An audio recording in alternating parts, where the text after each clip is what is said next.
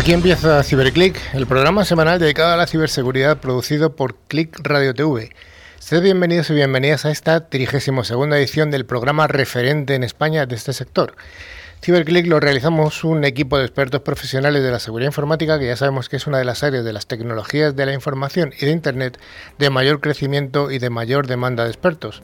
Desde CiberClick nos dirigimos a oyentes profesionales y también al entorno doméstico para resolver aquellas dudas que puedan afectar tanto a grandes empresas como a pymes y también a familias. Queremos dar un cordial saludo a todos los estudiantes que tienen interés en la ciberseguridad, animándoles a formarse para formar parte de este pujante sector y que seáis bienvenidos aquí.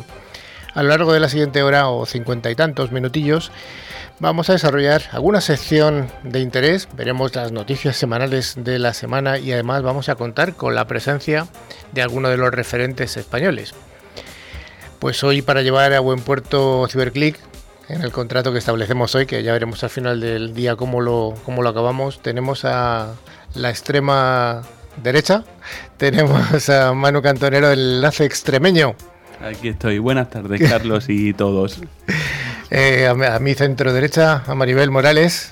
Buenas tardes, Carlos. A mi centro izquierda, a Jesús Rodríguez de HDIF. Hola, buenas tardes, Carlos. Una de esas personas de las que hemos dicho referentes. Y a la extrema izquierda, como siempre, Rafa Tortajada, la voz profunda de la radio. ¿Qué pasa, Carlos? Derretidos, ¿no? Aquí un poquito. Bueno, yo no sé por qué lo dices. yo, estoy fenomenal de temperatura. bueno, estamos en te quería ver yo. 39 hacía hace 10 minutos que estaba llegando. Bueno, el programa lo, lo, grabamos eh, un jueves por la tarde aquí en Madrid y hace una temperatura francamente... No hace frío, no hace ningún tipo de frío. Bueno, pues el equipo está dirigido por quien habla, que soy Carlos Lillo, y vamos juntos a, mantener una, esos minutos llenos de interés. El pulpo de las teclas al otro lado de la pecera, Javier, ¿Cómo vamos a llevar el programado y con calor también por ahí dentro? Pues también con mucho calor, pero bueno, yo estoy un poquito peor que vosotros que estáis ahí quejando, pero tenéis un aire acondicionado magnífico. es verdad, nosotros tenemos aire acondicionado y tú no, pero tú eres el pulpo que vives en el mar. A tus órdenes. Ya sabéis que este programa tiene vocación bidireccional. Tenemos un buzón de email al que nos podéis escribir info@ciberclick.es. También tenemos canales dedicados en las redes sociales de LinkedIn y Facebook, donde publicamos contenidos y noticias de interés a lo largo de toda la semana. Y por supuesto, también podéis visitar nuestra web www.ciberclick.es. Comentar Ciberclick como siempre con i latina y terminado en CK. Y antes de empezar la sección de noticias, recordaros que al final del programa tendremos el habitual concurso semanal. Los dos oyentes que resulten ganadores recibirán una licencia del antivirus Bitdefender proporcionado por Infecom, mayorista de valor. Cada premio está valorado en 40 euros y yo creo que es una buena manera de conseguir poner el antivirus definitivo para tu puesto de trabajo de casa y no usar los gratuitos como comentábamos en el programa anterior. Para nada, gratuitos para nada. Bueno, Rafa, ¿nos puedes decir qué vamos a hacer hoy en el, en el programa? Por supuesto, como siempre, eh, un programa súper entretenido donde tenemos noticias de ciberseguridad, que esta semana ha habido bastantes noticias, un monográfico de aplicaciones y la entrevista a Jesús Rodríguez, responsable comercial de HD. Y por supuesto, ah. nuestro concurso semanal. Semanal. Semanal, solo dos ganadores. Concursan más personas, solo dos. Eh, no repetimos ganadores, así que si no, bueno, si no habéis conseguido un premio una semana, insistir, insistir, insistir, insistir, que tarde o temprano acabará llegando. Tú decir que damos las licencias, ¿eh? que no nos las quedamos. No, no, no, no las quedamos. Bueno, vayamos al primero de los bloques, al bloque de las noticias semanales de la ciberseguridad. A ver lo que ha ocurrido por ahí por el mundo. Este, este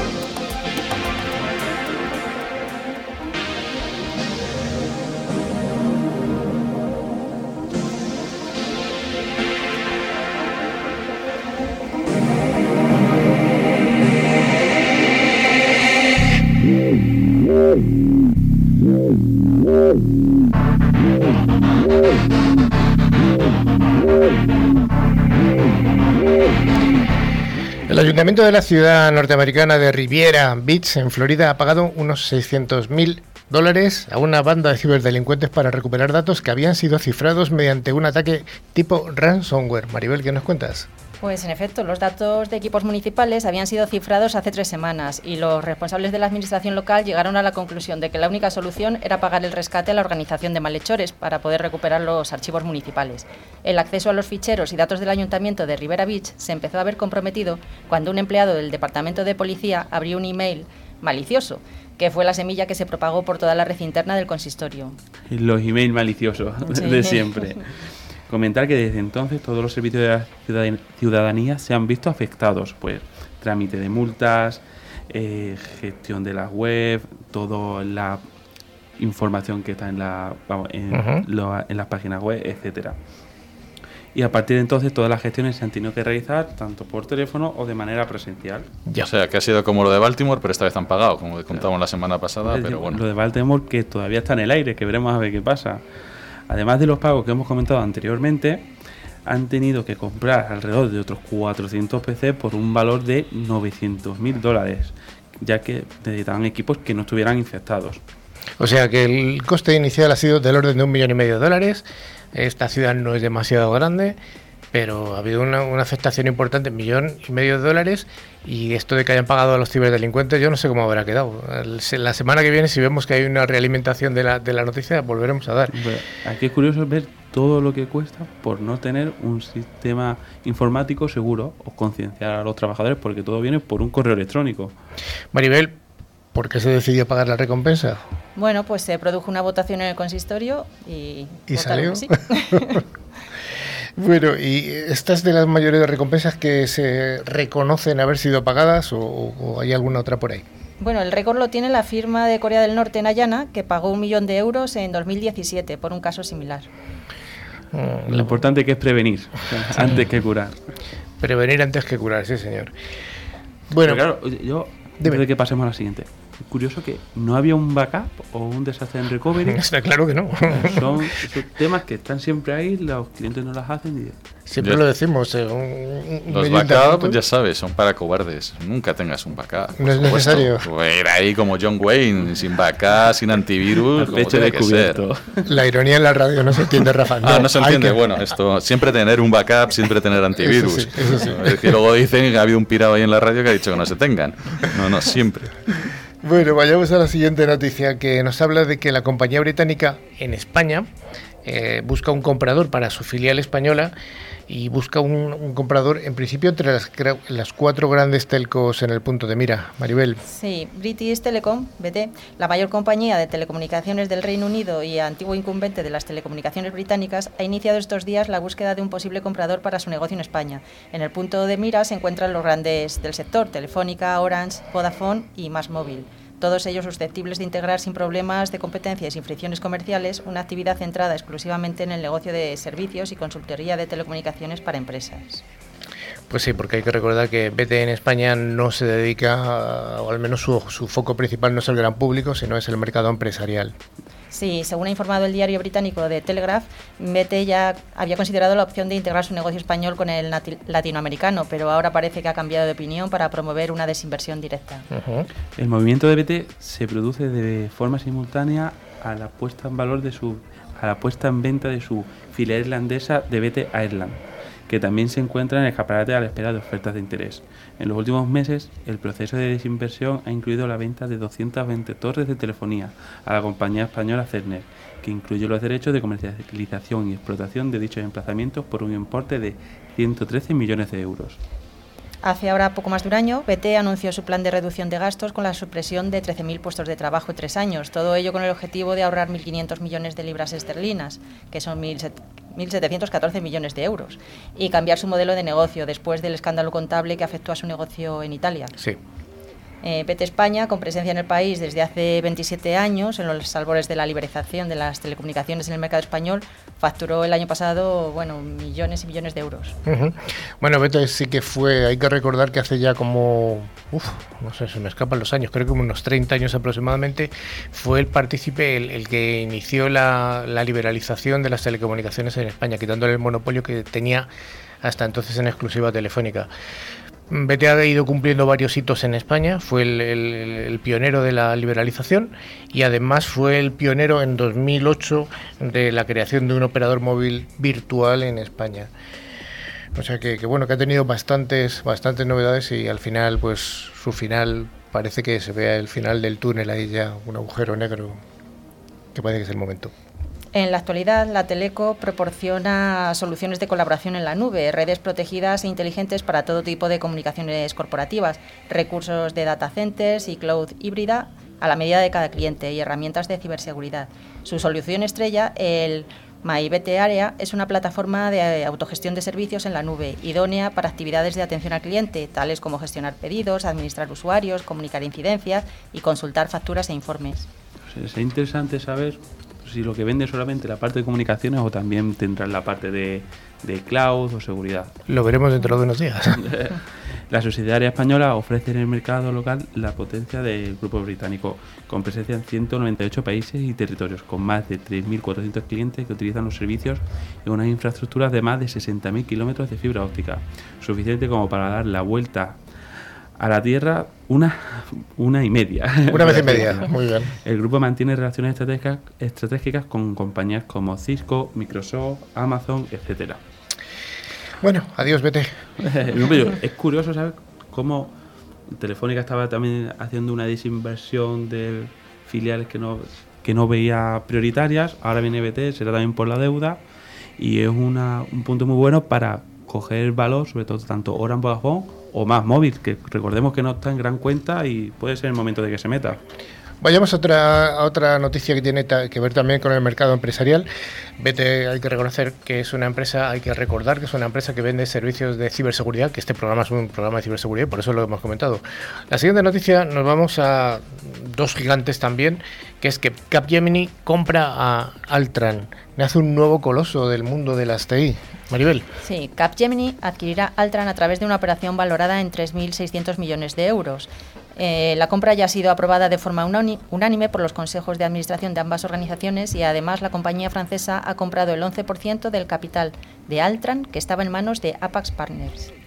El nuevo grupo combinará las capacidades de consultoría y servicios tecnológicos de Capgemini con las capacidades de ingeniería e I+D de Altran y dará lugar a una organización que facturará en torno a unos 17.000 millones de dólares y tendrá una plantilla mundial de 250.000 trabajadores. La intención es la de crear una, una empresa líder en transformación digital para las empresas industriales y tecnológicas. Sí, la transformación digital que parece ser que es ese, ese mantra que se repite en todas, las, en todas las empresas, transformación digital, transformación digital. Luego cuando bajamos y decimos qué hay debajo, pues ya ahí empezamos a patinar un poco, pero de momento todo el mundo se transforma digitalmente. Esto hay que decir que la transformación digital es un proceso constante y tienes que valer de un partner que te pueda ayudar en todos los momentos. Bueno, además eh, la, alta eh, dirección de de Capgemini dice que bueno que esta, esta compra bueno va, va a poder posicionarles en desarrollos cloud, en temas de IoT, Internet de las Cosas, inteligencia artificial, por supuesto que el 5G, etcétera.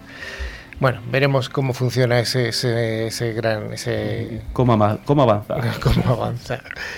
La siguiente noticia nos habla de cómo es posible sufrir un hackeo poquito de, salsa rosa. WhatsApp, sí, salsa rosa. ¿Cómo es posible sufrir un hackeo de tu WhatsApp como le ocurrió a Belén Esteban? Maribel. Bueno, un teléfono móvil inteligente es a todos los efectos un mini ordenador muy sofisticado en donde se guarda prácticamente la vida entera de una persona. Es la herramienta que más se emplea para las comunicaciones y WhatsApp es la reina. Al menos en España, donde el 90% de los usuarios españoles la tiene instalada. Por eso, protegerse ante un posible ataque es muy importante. Muy importante. Sí, si no, que se lo digan a la televisiva Belén Esteban, conocida colaboradora del programa del corazón Sálvame que durante sus vacaciones de luna de miel ha sido objeto de un fraude o robo de identidad. Según la denuncia interpuesta ante la Guardia Civil, su perfil en WhatsApp se ha deshabilitado. Alguien, suplantando su identidad, ha logrado acceder a la aplicación para hacerse pasar por ella y mandar mensajes a sus compañeros. Aunque las circunstancias todavía no se han esclarecido, los expertos en seguridad informática apuntan a varias posibles explicaciones. Por un lado, haber tenido acceso de alguna manera a la versión para navegadores de web de WhatsApp o por el contrario ser objeto de un timo, un conocido como SIM swapping, por el que personas malintencionadas consiguen robar los datos y duplicar la tarjeta SIM de la víctima. o relacionado con esto último, haber interceptado el mensaje de texto o SMS de, SMS de verificación en el momento en el que se está intentando registrar un nuevo perfil en otro dispositivo.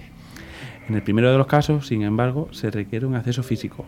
En la segunda de las técnicas se trata de una estafa que permite ser el receptor de un mensaje de texto de verificación que requiere numerosos servicios digitales, aunque implica más cosas y es más complicado, según Deepak Daswani, experto en seguridad informática, quien se decanta, sin embargo, por una teoría incluso más rudimentaria, la posibilidad de haber espiado el código de verificación. Esto se puede hacer incluso sin tener acceso físico o remoto bueno, lo que ha podido pasar es una estafa de hacerse pasar por otra persona. Para ellos eh, registras un número en otro dispositivo. Alguien le tiene que haber interceptado el SMS de verificación, algo que se puede hacer con técnicas de ingeniería social y el engaño. Es una forma muy sencilla y habitual. No lo sabemos con exactitud, pero el esquema tiene toda la pinta de que le han robado el código SMS. Y también puede haber sido robado por técnicas de phishing o suplantación de identidad. Pues sí. Y bueno, la versión para navegadores eh, WhatsApp Web funciona a todos los efectos como un espejo de la aplicación del móvil. Para activarla se requiere completar varios pasos, abrir el terminal, acceder al menú, entrar en WhatsApp Web y apuntar con la cámara al código QR que aparece en la pantalla del ordenador. Automáticamente se abre sesión. Al contrario que en Android, que si se manda una notificación pues en dispositivos iPhone, la única manera eh, de saber si se ha iniciado sesión con tu perfil es dirigiéndose a un apartado dentro de los ajustes de la aplicación, pudiéndose cerrar sesión en cualquier momento eh, sin embargo, esta acción no implica deshabilitar la app, algo que se ha denunciado la colaboradora del programa. Pobre Belén. Por otro lado, para clonar la tarjeta SIM se requiere de un mayor esfuerzo. Implica engañar a alguien y el usuario se daría cuenta porque la app quedaría deshabilitada. Confirma en este diario Lorenzo Martínez, experto en seguridad informática de Securizame. Se trata de un fraude de los operadores que no comprueban la identidad de los usuarios y que en los últimos años ha sido una técnica que ha crecido exponencialmente. Alguien ha tenido a su teléfono físico o al menos a una aplicación de control remoto. Aquí comentar que esto, para que no cunda el pánico, por así decirlo, eh, los operadores tienen soluciones que venden a nivel de seguridad para cuando alguien hace un swap, un cambio de tarjeta, se pone en contacto directamente pues, con el banco o en este caso se pueden poner en contacto con WhatsApp. Y también decir que cuando tú vas a hacer un duplicado de tarjeta de la tienda del operador, de manera obligatoria tienen que pedir el DNI para corroborar que tú eres la persona que tiene la línea. Es correcto. Oye, una de las medidas de seguridad de WhatsApp es la verificación en dos pasos, una medida que ha venido cobrando importancia en los diferentes servicios digitales. Para ponerla en marcha hay que dirigirse a la configuración, entrar en cuenta y activar verificación en dos pasos. El sistema, por tanto, requerirá un código si el usuario vuelve a registrar su número, de teléfono en la aplicación.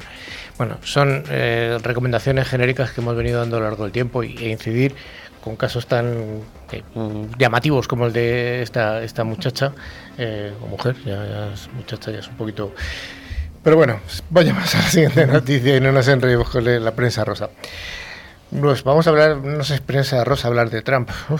de Trump y de pereza. ciberataques. O sea, es un punto interesante cuando empezábamos diciendo cómo será la, guerra, la tercera guerra mundial, ¿no?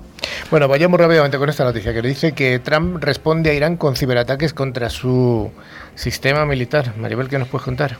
Bueno, el jueves pasado, momentos después de abortar un ataque contra tres objetivos militares en Irán, el presidente de Estados Unidos autorizó al Pentágono una de las mayores ofensivas cibernéticas desde que en 2006, en colaboración con Israel, inutilizó mil de los 5.000 centrifugadores de la planta nuclear de Natanz el ataque del cibercomando paralizó, siempre según Estados Unidos, los ordenadores que controlan los sistemas de misiles y lanzaderas de la Guardia Revolucionaria iraní durante unas horas. Sí, o sea, no era, no era algo contra el mundo civil, sino contra los militares. Eso era el argumento que daban los americanos.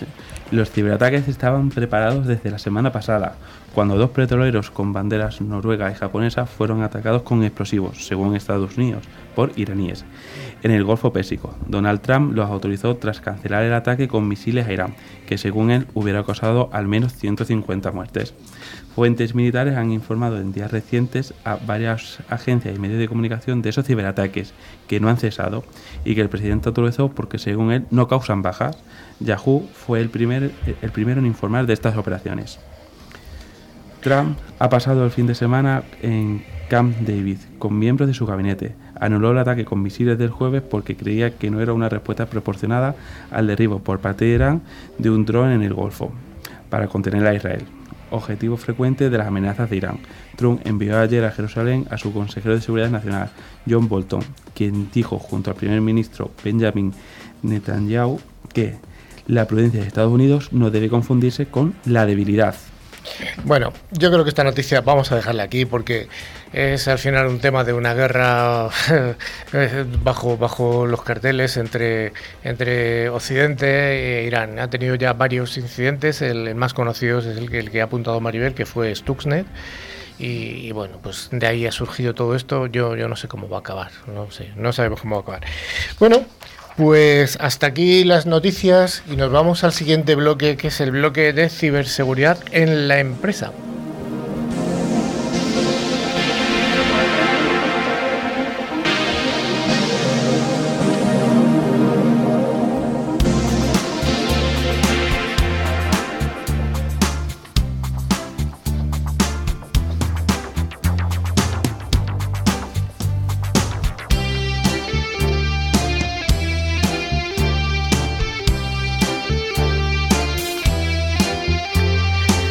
Ciberseguridad en la empresa que le dedicamos a un concepto curioso que es las aplicaciones son seguras. Vamos a hablar de la seguridad de las aplicaciones. En este monográfico, bueno, pues trataremos el tema de aquellas herramientas, aquellos programas que utilizamos de forma consciente o inconsciente. Cuando accedemos a una página web estamos en realidad utilizando una aplicación, un programa que está residente en algún servidor. Y bueno, pues son seguras. Maribel, ¿qué nos cuentas? Pues sí, Carlos, a día de hoy existen aplicaciones para todo, hasta para aprender a cocinar. Nos rodean y las utilizamos, pero ¿somos conscientes de las vulnerabilidades que pueden existir en las aplicaciones que usamos? Bueno, pues en el monográfico de hoy comentaremos algunos de los problemas o vulnerabilidades principales en cuanto a aplicaciones, así como algunas soluciones. ¿Qué nos cuenta Rafa? Bueno, pues hay muchos estudios. Eh, hay uno de Verizon que dice que el 60% de los incidentes de seguridad están relacionados con aplicaciones web y APIs expuestas a Internet. De esto, eh, bueno, pues se puede ver fácilmente. Hay, si tú entras en Sodan, que es una página web que, que puedes ver sistemas, sistemas que, que mm, qué aplicaciones eh, están corriendo, pues en el momento que tú sepas que hay una vulnerabilidad, tú puedes saber cuántos sistemas pueden ser vulnerables, igual que sean de OT, si sean páginas web, lo que sea. Entonces, las aplicaciones en sí es, depende cómo se hayan programado. Aquí eh, Manu, que es informático, pues seguro que programa muy bien y hace los códigos como Dios manda. Siempre. Yo creo que no es tampoco programar, sino las librerías que usa a la hora de programar las librerías que no sea no tengan agujeros de seguridad, vamos, que, sean modernas, que estén parcheadas, volvemos a lo de siempre, a todo lo que es prevención.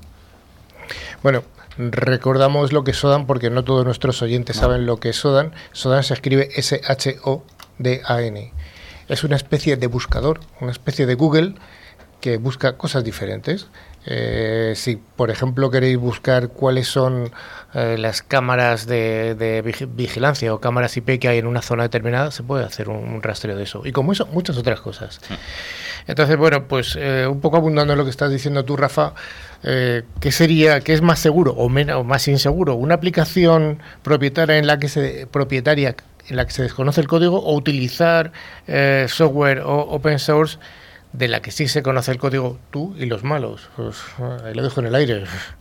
Bueno, eh, bueno, a nivel de productos de ciberseguridad existen dos categorías que presentan las soluciones existentes. Por un lado, los AST, Application Security Testing, a nivel de detección de vulnerabilidades, y por otro, los firewalls de aplicación, o WAF. Pues sí, de acuerdo a Garner, que es que el que se inventa siempre o, hace seguimiento de todas las cifras, nos dice que el mercado de WAF eh, pues, eh, se gastó como 853 millones de dólares en 2018, con un crecimiento aproximado del 12% respecto al año anterior. Eh, según vuelve a indicar Gartner, el mercado de las AST está creciendo desde los 775 dólares en, eh, hasta los 775 dólares, millones de dólares, perdón, en 2018, con un crecimiento del 14%, o sea que parece ser que sí que hay un crecimiento importante en estas dos herramientas que comenta Maribel. Rafa, con todo esto, esta cantidad de pasta que se gastan, ¿está todo resuelto?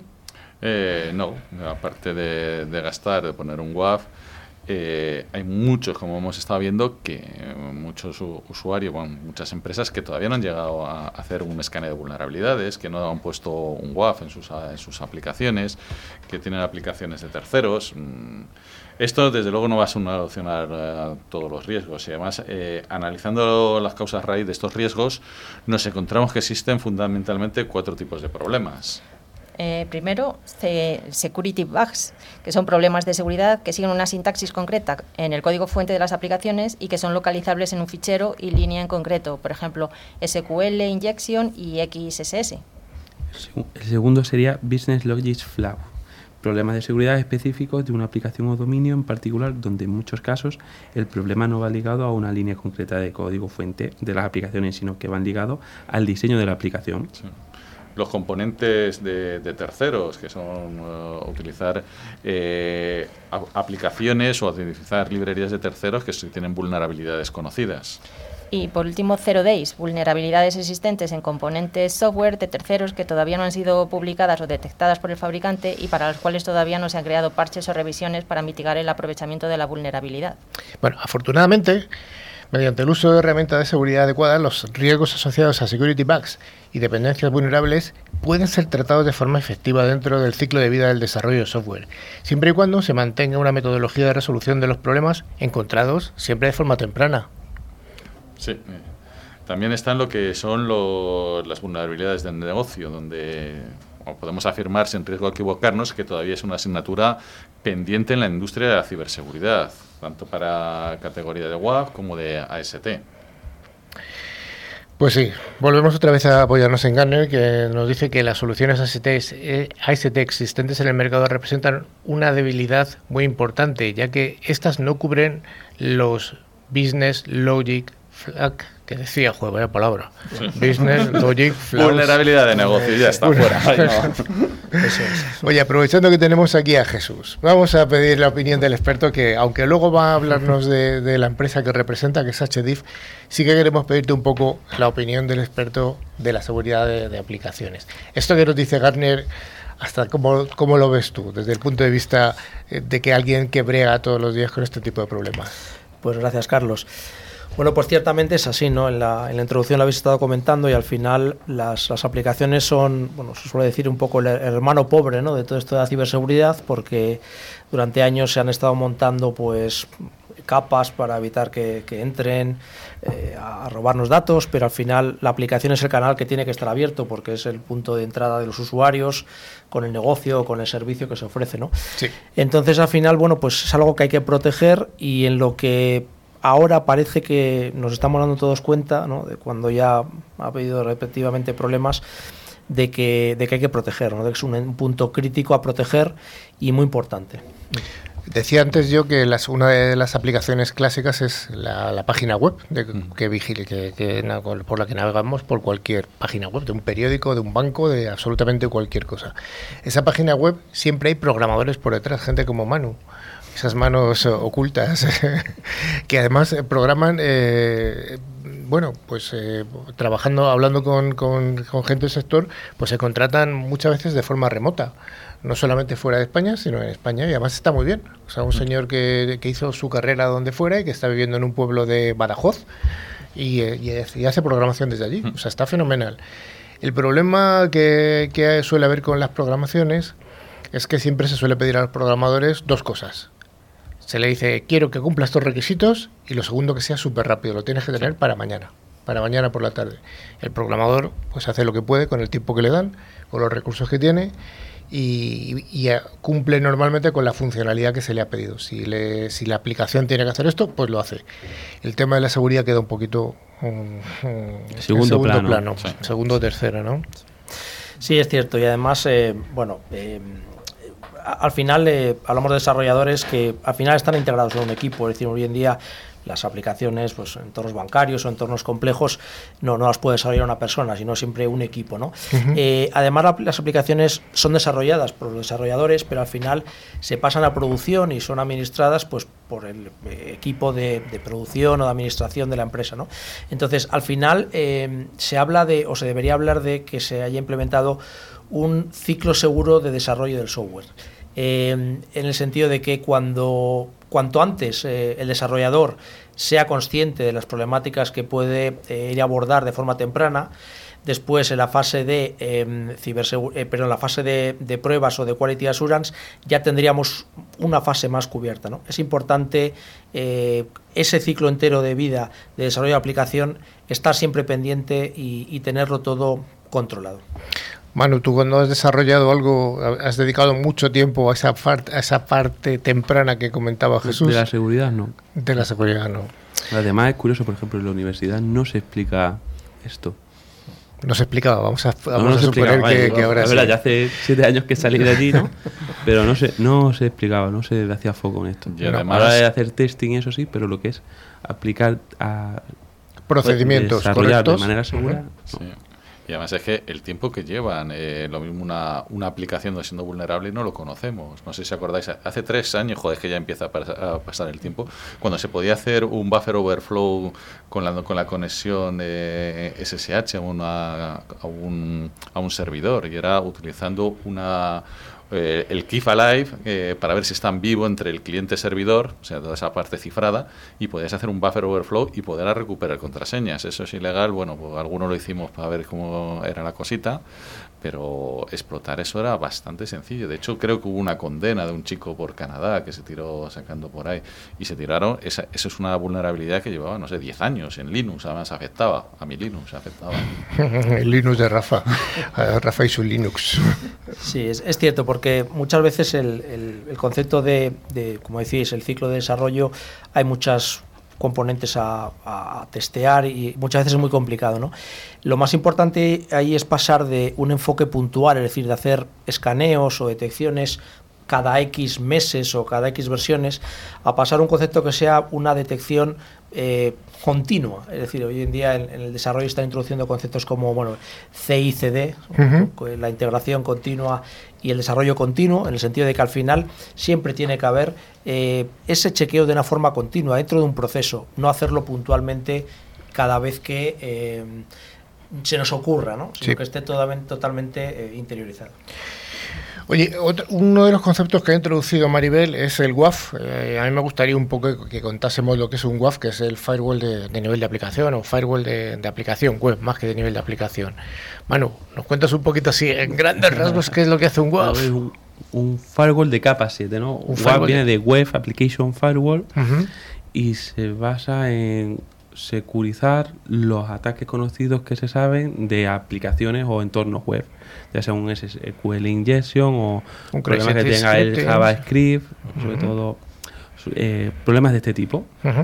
Bueno, el, a alto nivel, Después alto llega mucho más en lo que es el WAF. Mm, el WAF es un elemento bastante. No, no, no suelen tenerlo todas las organizaciones. No, yo, es verdad, yo me lo encuentro mucho en organizaciones, por ejemplo, de media, de periódicos, de televisiones.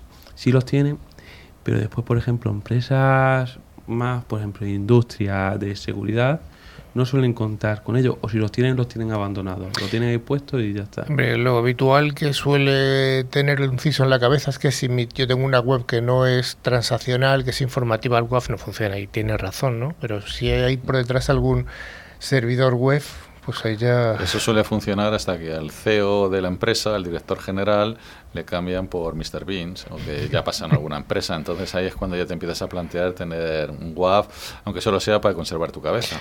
Sí, lo que está hablando Rafa es un, eh, un ocurrido que ocurrió, ah, un ocurrido que ocurrió, en redundancia, que ocurrió aquí en España eh, en la web de la, del Palacio de la Moncloa. Hace ya dos presidentes creo que fue, el último socialista que hubo, no, no Pedro Sánchez, sino el anterior, se llama Zapatero, creo. Pues alguien eh, hizo un defacement, cambió la página web del Palacio de la Moncloa y en vez de aparecer eh, Zapatero, aparecía Mr. Bean. Entonces fue, bueno, no, yo lo he dicho así por casualidad. fue un ataque simpático, en principio no, no había nada más, pero lo que sí que mostraba era que había una vulnerabilidad ahí clara de la web. Y sobre todo lo peor no es eso, sino que te pongan anuncios a otras web o redirecciones a otras web, que eso ya es peor. Claro, esto era algo que simplemente iba contra la reputación, que ya está bien, pero es que podía haber habido más cosas. Sí, en algún ayuntamiento Viagra y esas cosas para como anuncios, pues sí. Sí, bueno, al final, hoy en día cualquier empresa o organismo eh, bueno, hay webs informativas, pero yo creo que quedan pocas, ¿no? Al final siempre hay mucha interacción de datos y de procesos. Y bueno, con los WAF ha ocurrido como pues con otras muchas herramientas, ¿no? Eh, han hecho su función durante años, pero bueno, aparte de ser costosos de implantar, de mantener, de administrar, eh, al final te requieren, bueno, están fuera de la aplicación, están eh, externamente a la aplicación y por tanto, bueno, pueden detener las cosas de las que se les informa que tengan que parar o detener. ¿no? Esto con el tiempo bueno, se ha visto que era claramente insuficiente y han aparecido en el mercado pues, bueno, eh, diferentes herramientas tratando de mejorar eh, bueno, la detección de vulnerabilidades de, que han proporcionado los WAF durante, durante estos años que yo creo que son cosas que, hacéis en vuestra, en vuestra empresa, ¿verdad? Sí, bueno, al final, eh, si quieres detectar eh, lo que está pasando en una aplicación, no te queda otra que bueno, meterte dentro, ¿no? O correr en paralelo a la aplicación, tener un software, un componente, sea un agente, una librería, que corran en paralelo a la aplicación, desde dentro de la aplicación, analizando el código binario, el compilado, y ahí sabes, es la única forma de saber qué es lo que está pasando, estando dentro y teniendo una visión completa de lo que está pasando. Bueno, pues vamos a dar recomendaciones a nuestros estudiantes, eh, que son ya de más modernos que Manu, ya no van a, estudios como los tuyos antiguos, ya estás obsoleto, aunque tú me digas que eres el más joven aquí, que puede que lo seas, pero estás obsoleto. Tienes que desde el momento en que salís. ¿eh? Yo creo que antes. Vamos a, vamos a pasar a la sección en la que nos va a contar un poco Jesús lo que vamos a hacer con HDIF.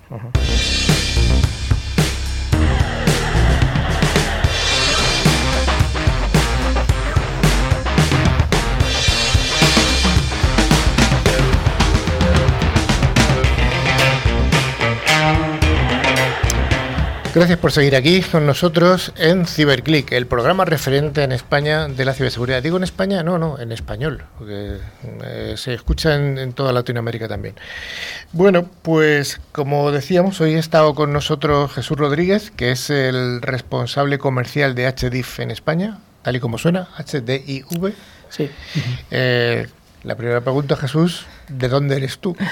Bueno, eh, yo nací en Bilbao, pero yo en Madrid muchos años. Lo importante, la empresa fue creada en, San Sebastián hace tres, años, eh, aunque inicialmente venía de otros cinco o seis años de un proyecto open source. Eh, realmente han sido más de ocho años de desarrollo de, toda esta serie de componentes de securización de aplicaciones. Y bueno, somos una empresa española, capital español y formada por unos 15 empleados actualmente. Eh, distribuidos eh, por, eh, por, España y con alguno fuera de España también. No tenemos oficinas más que la sede central en Sebastián y estamos todos trabajando en remoto, o sea que confiamos en que el, trabajo remoto soportado por aplicaciones seguras es, es, el futuro, ¿no? es a donde yo creo que vamos a ir llegando todos. Oye, mm, ¿cuál es tu, tu profesión en cuanto a estudios? Pues soy ingeniero informático, y bueno, ya hace mucho, mucho más que Manu. Yo sí que estoy desactualizado, yo empecé programando en COBOL, en Fortran y Pascal, que lenguajes que hoy en día no... Pascal. ¿eh?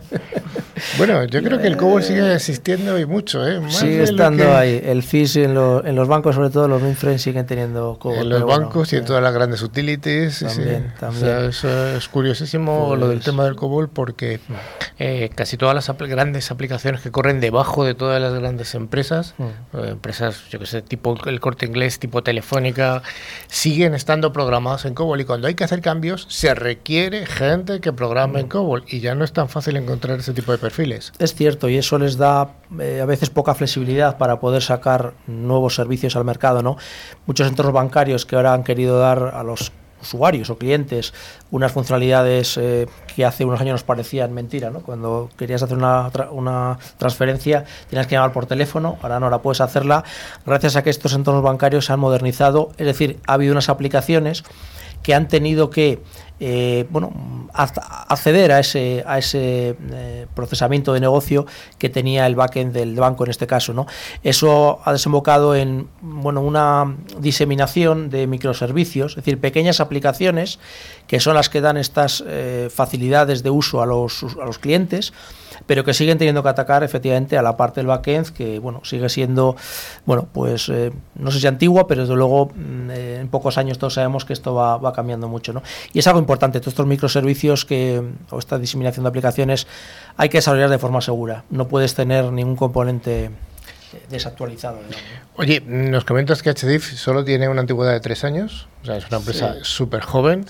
Eh, ¿Cuál es el, para qué nació HDIF? ¿Cuál es su objetivo? ¿Qué problema quiere resolver?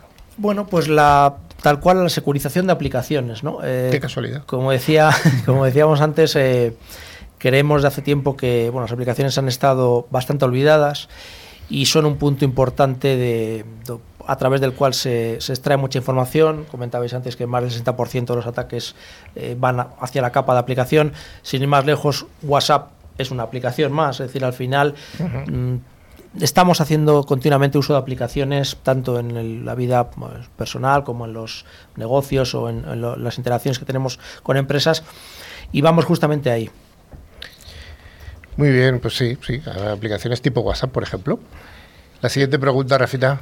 Pues, ¿Y qué productos ofrece HDI de seguridad? Bueno, pues tenemos un portfolio eh, dividido en, bueno, atacar o detectar los problemas, que es la primera fase importante, ¿no? Para saber que tienes un problema, pues necesitas un módulo de detección. Habéis comentado y hablado de ASTs como, bueno, herramientas de detección de, de securización de, las aplicaciones. En nuestro caso tenemos, eh, bueno, la última tecnología eh, en torno a las ASTs, que es el IAST, Interactive AST.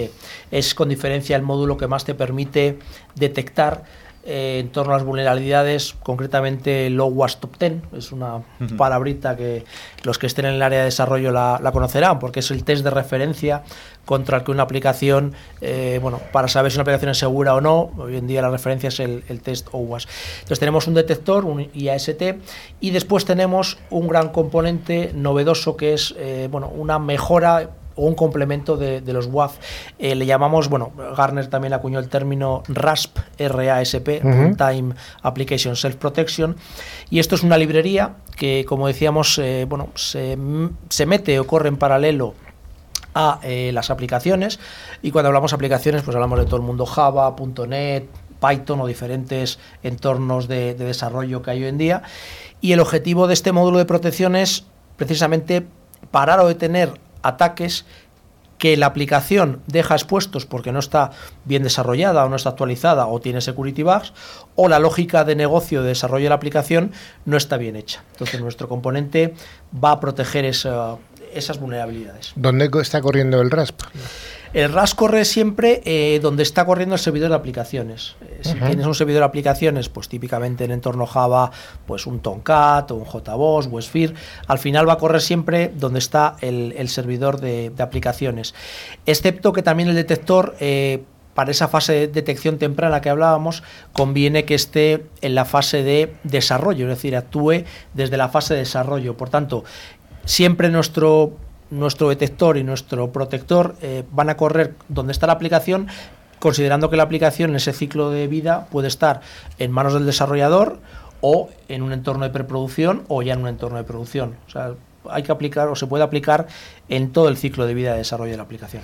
Oye, ¿cuáles son las ventajas que, que, tenemos en el IAST respecto a, a escáneres de vulnerabilidades web, como son los DAST o incluso como analizadores de código fuente los AST. Sí, bueno, pues volviendo a referencia al, al OWASP, que es la, la referencia en, este, en esta fase de medición de, de, los escáneres, eh, lo más importante es detectar cuanto más mejor. ¿no? Entonces, eh, un IAST, por el hecho de estar dentro de, de, la aplicación, va a ser capaz de detectar más que un analizador estático que analiza el código fuente y por tanto ofrece mucho falso positivo. Al final, eh, analizando código fuente, mencionabais antes que puedes haber usado el desarrollo de librerías de terceros. Claro, en ese código fuente inicial puedes sospechar que haya un SQL injection cuando luego realmente no es tal cual, no es un falso positivo. Entonces el IAST detecta más que los componentes de análisis estático y dinámico y por otro lado ofrece menos falsos positivos, algo que es muy importante, ¿no? O sea, si marcas que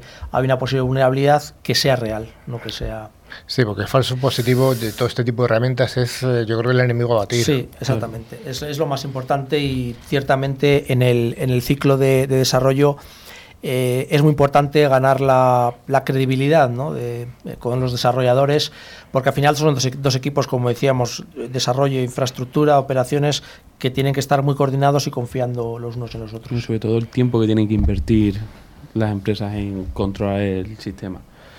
¿Cuáles son las ventajas del RASP frente a los WAF? Bueno, eh, los WAF, como decíamos, son, son componentes externos porque están fuera de, la aplicación. Eh, la primera gran ventaja, bueno, aparte del coste de implantación, no solamente del, del, WAF en sí, sino también toda la administración que eso conlleva, ¿no? Comentabais que hay empresas que, bueno, que no todas tenían WAF, algunas sí, y las que los tienen, pues, bueno, comentabais que los tenían olvidados.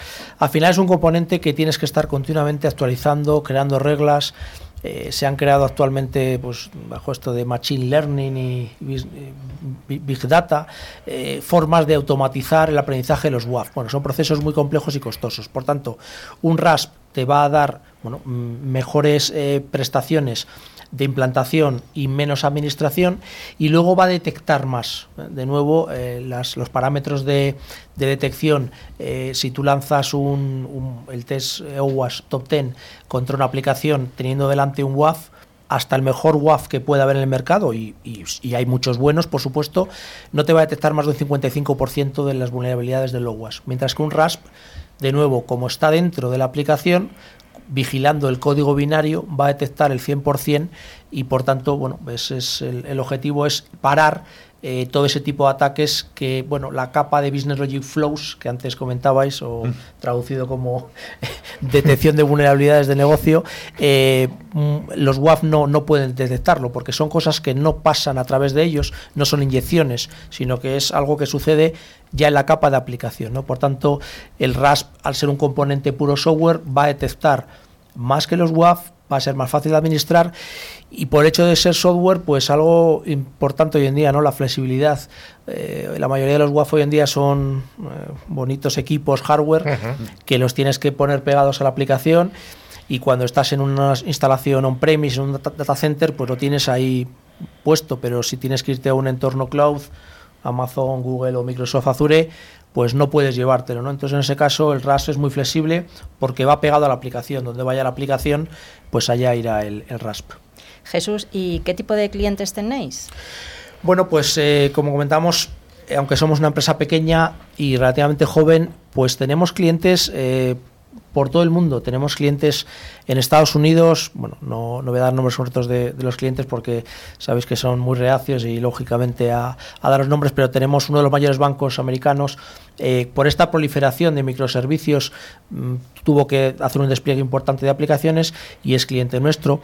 Después tenemos por todo bueno, Asia Pacífico diferentes bancos, eh, empresas de telecomunicaciones y administración pública. En España, eh, bueno, por nuestra raíz de, empresa nacida en San Sebastián, pues comenzamos con clientes de administración pública en el País Vasco y bueno, pues recientemente, hoy sin ir más lejos, hemos, eh, hemos adquirido un contrato con una importante universidad aquí española de Madrid, ¿no? O sea que clientes en principio de todo tipo y sector. Eh, ¿Y que, cuáles son sus problemas? Pues sus problemas son que la aplicación que están usando eh, bueno, alguien se les cuela y bueno, altera la lógica de negocio y o les roban información o les eh, cambian la aplicación o bueno, directamente ya problemas mayores, ¿no? De como de posesión de la, de la aplicación y imposibilidad de realizar el negocio, ¿no? Al final es algo que es la, la aplicación hoy en día para todas estas empresas que son, hablabais antes de la, la, la transformación digital, eh, las empresas hoy en día son, son aplicaciones. O sea, si la aplicación no funciona, la empresa no funciona. ¿no? Entonces, ese es el objetivo. Y en las tendencias que veis de seguridad en las aplicaciones, ¿cuáles son? Eh, cloud y todo eso, ¿vosotros veis que, podéis ayudar a todo lo que es eh, la subida de las, de las aplicaciones a la cloud? Que eso ya, ya está aquí, ya es una cosa que se está viviendo. Sin duda, antes bueno, las, aplicaciones eh, tendían a ser monolíticas, es decir, bloques desarrollados pues, con una capa de aplicación, con una base de datos, implantadas en en un sitio.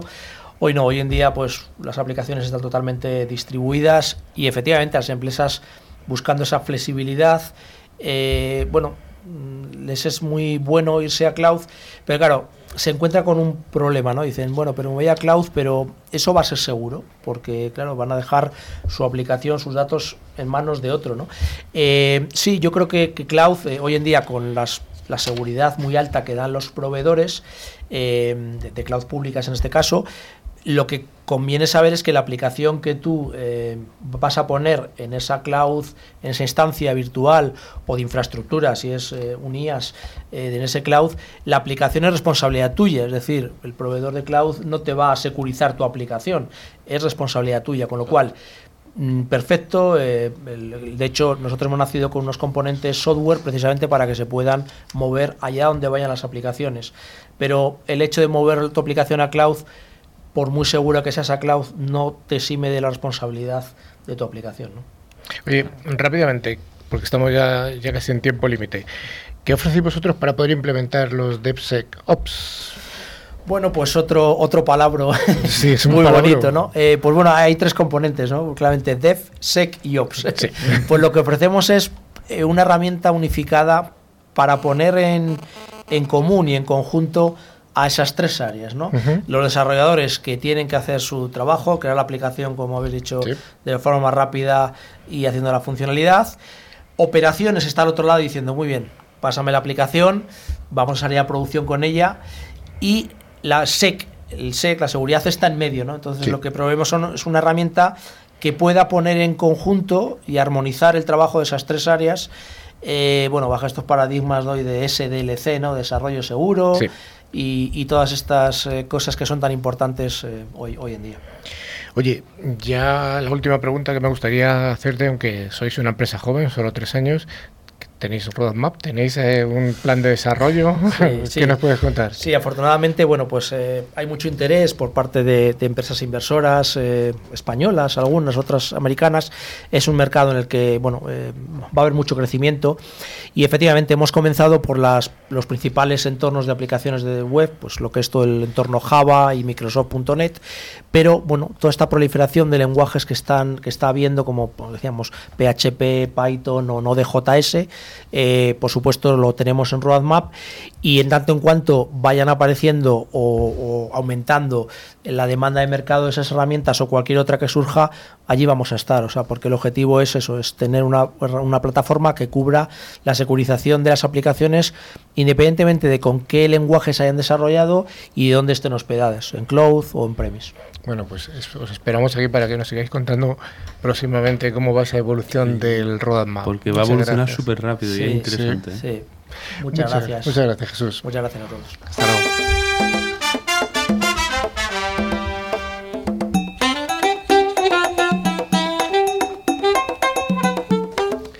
Pues gracias a Ingecom Mayorista de Valor vamos a sortear dos licencias anuales de antivirus con calidad profesional de Bitdefender. Ingecom es un distribuidor español especializado en ciberseguridad y dentro de su amplio catálogo de productos cuenta con Bitdefender para la defensa avanzada de los puestos de trabajo o endpoints. Rafa, ¿tenemos ganadores? Sí, y además una sorpresa del otro lado del charco. Mira, los ganadores de, la semana pasada fueron eh, Noé Verón de Córdoba, pero Argentina, y Carlos Díaz Mesas, de San Vicente, eh, San Vicente del Raspeig, en Alicante. Enhorabuena a los premiados. Ya eh, os enviaremos eh, el premio por email y recordaros que las licencias se deben instalar en las 24 horas siguientes a la recepción. Manu, pregunta para la, siguiente semana. Vamos a poner dos. Una es cuántos años. Si te acercas al micrófono. perdón. vamos a indicar dos. Una es cuántos años lleva la empresa Chedif y la otra es que ha estudiado nuestro invitado Jesús. Vale. Para Son simples ¿eh? y sencillas. y para concursar deberéis enviar un email a nuestro correo info.ciberclick.es indicando nombre, dirección y teléfono, contestando bueno, pues a, las dos preguntas que nos ha dicho Manu. Y que son, los vamos a repetir para los oyentes. ¿Cuántos años lleva la empresa HDIF y qué ha estudiado nuestro invitado Jesús Rodríguez? Pues de entre todas las respuestas eh, correctas, sortearemos dos ganadores, admitiéndose respuestas hasta el 4 de julio. Os recordamos que tenemos abierto nuestro correo electrónico para cualquier duda o sugerencia. También mantenemos abiertas nuestras páginas, muy activa la de LinkedIn. Ya hemos superado las 1.200 o 1.300 seguidores, bastantes. Tiene más que yo. sí, fácil. Tienes tres, ¿no? Luego yo tengo 1.150. bueno, en nuestra página de LinkedIn y en Facebook, donde publicamos noticias y avances sobre el programa, además de fotografías, vídeos y otros documentos de interés. Y también podéis escuchar este podcast y los de los programas anteriores a través de plataformas como iVoox, Google Podcast o Spotify, buscando la palabra clave Ciberclick. Ciberclick con, dosis latinas y, acabado ceca. Estimada audiencia, hasta aquí ha llegado Ciberclick. Esperamos haber cumplido con nuestra parte del contrato y que el programa haya cumplido con todas vuestras expectativas. Damos un cordial saludo a toda la audiencia, tanto de España como del otro lado del charco, y sobre todo a los estudiantes. Seguir estudiando, estudiar, chicos.